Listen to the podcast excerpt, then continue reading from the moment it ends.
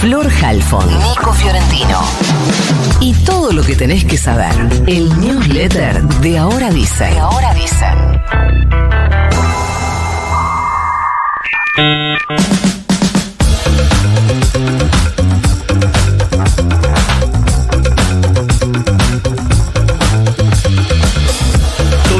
Ayer el primer debate presidencial en Santiago del Estero. Personalmente me resultó, la verdad, que bastante más dinámico que en ediciones anteriores.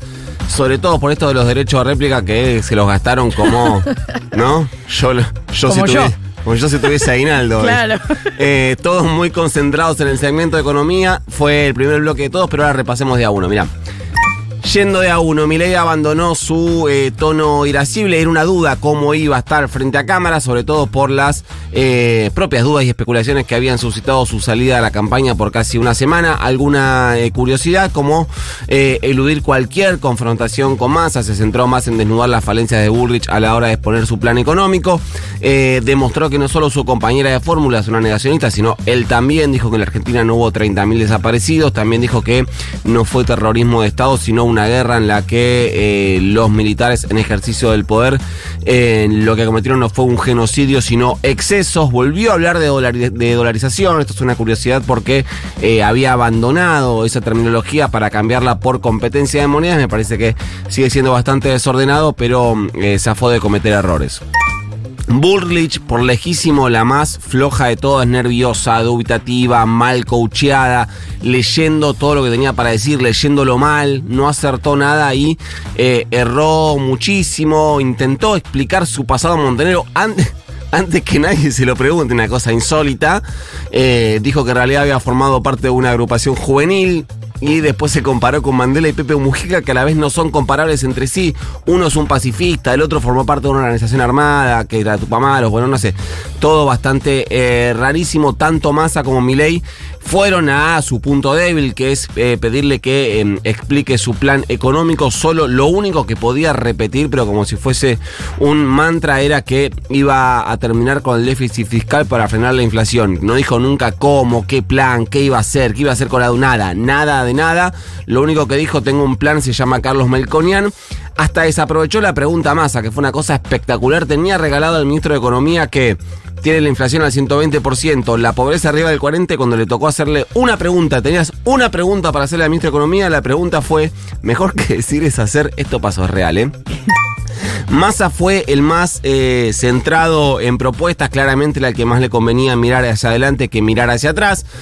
Eh, habló de rebajas de impuestos a pymes e industrias y de persecución penal a evasores, de la creación de la moneda digital, de la cual la verdad no entendí nada, tal vez Flor Gutiérrez eh, sepa algo y nos lo cuente hoy. No adelantó quién será su ministro de Economía, que se teorizaba lo iba a decir, de hecho había generado eh, mucho ruido una reunión que mantuvo hace unos pocos días con eh, Roberto Labaña. Solo apuntó a Burlich para recordarle la catástrofe económica que dejó Cambiemos y para recordarle a Milei que solo hay tres países dolarizados, Zimbabue, El Salvador y Ecuador. Zimbabue, El Salvador y Ecuador. Zimbabue. Salvador y Ecuador. Así, el grupo Argentina en 2026. Por último, lo de Schiaretti fue espectacular porque fue un, fue un debate de gobernadores de Córdoba. Schiaretti, eh, todo lo que decía el resto le respondía, eso ya lo hicimos en Córdoba. No, pero quieras, ya lo hicimos en Córdoba. No, pero ya lo hicimos en Córdoba. Lo único que sentí todo el tiempo fueron deseos de irme a vivir a Córdoba, por lo genial que es según su gobernador saliente. Y para mí, em, la mejor, más que por que por propuestas, por frescura sobre todo, o por falta de coacheo, Claro, em, fue, sí, fue Miriam eh, Breckman la única que puso sobre la mesa en un par de oportunidades el caso Insaurralde. Muy llamativamente para mí quedó afuera del debate. Creí que se iba a mencionar toda la noche y todo lo contrario, le erré como casi siempre. Eh, prácticamente pasó desapercibido. Por último, vos dirás qué pasó con Insaurralde. Bueno, si, si vivís adentro de una cueva en el medio de la montaña sin televisión, ni wifi, ni ninguna otra comunicación que con la flora y la fauna local, te cuento que el jefe de gabinete de Axel Kisilov debió renunciar a su cargo este fin de semana luego de que la modelo, modelo, ¿no? Modelo, Desconozco. modelo Sofía eh, Clerici hiciera públicas fotos de ambos viviendo una vida de lujos en Marbella, barco de lujo, compras de lujo y hasta algún video eh, íntimo que después terminó borrando. Fue el gran escándalo del fin de semana que Massa me parece pagó demasiado barato en el debate, demasiado barato el debate.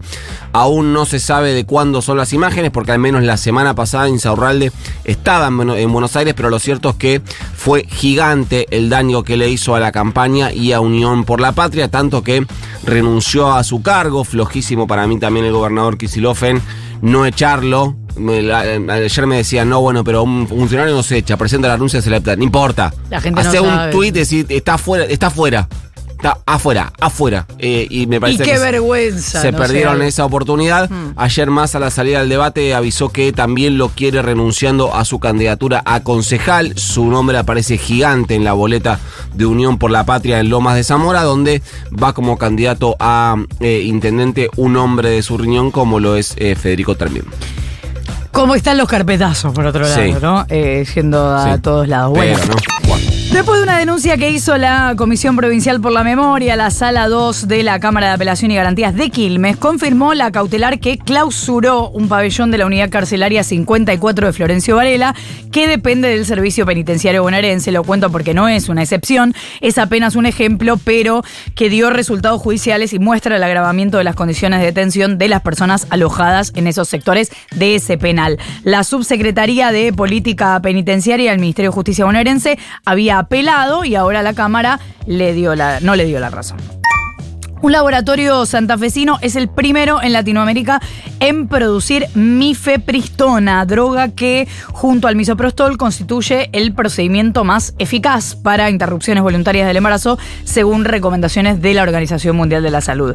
El laboratorio industrial farmacéutico de la provincia de Santa Fe es público es público y se ocupa de producir y distribuir esta droga. Con este logro, la mifepristona va a estar disponible en los 795 efectores públicos de las cinco regiones del sistema de salud pública de la provincia de Santa Fe y la idea es que después llegue al resto del país.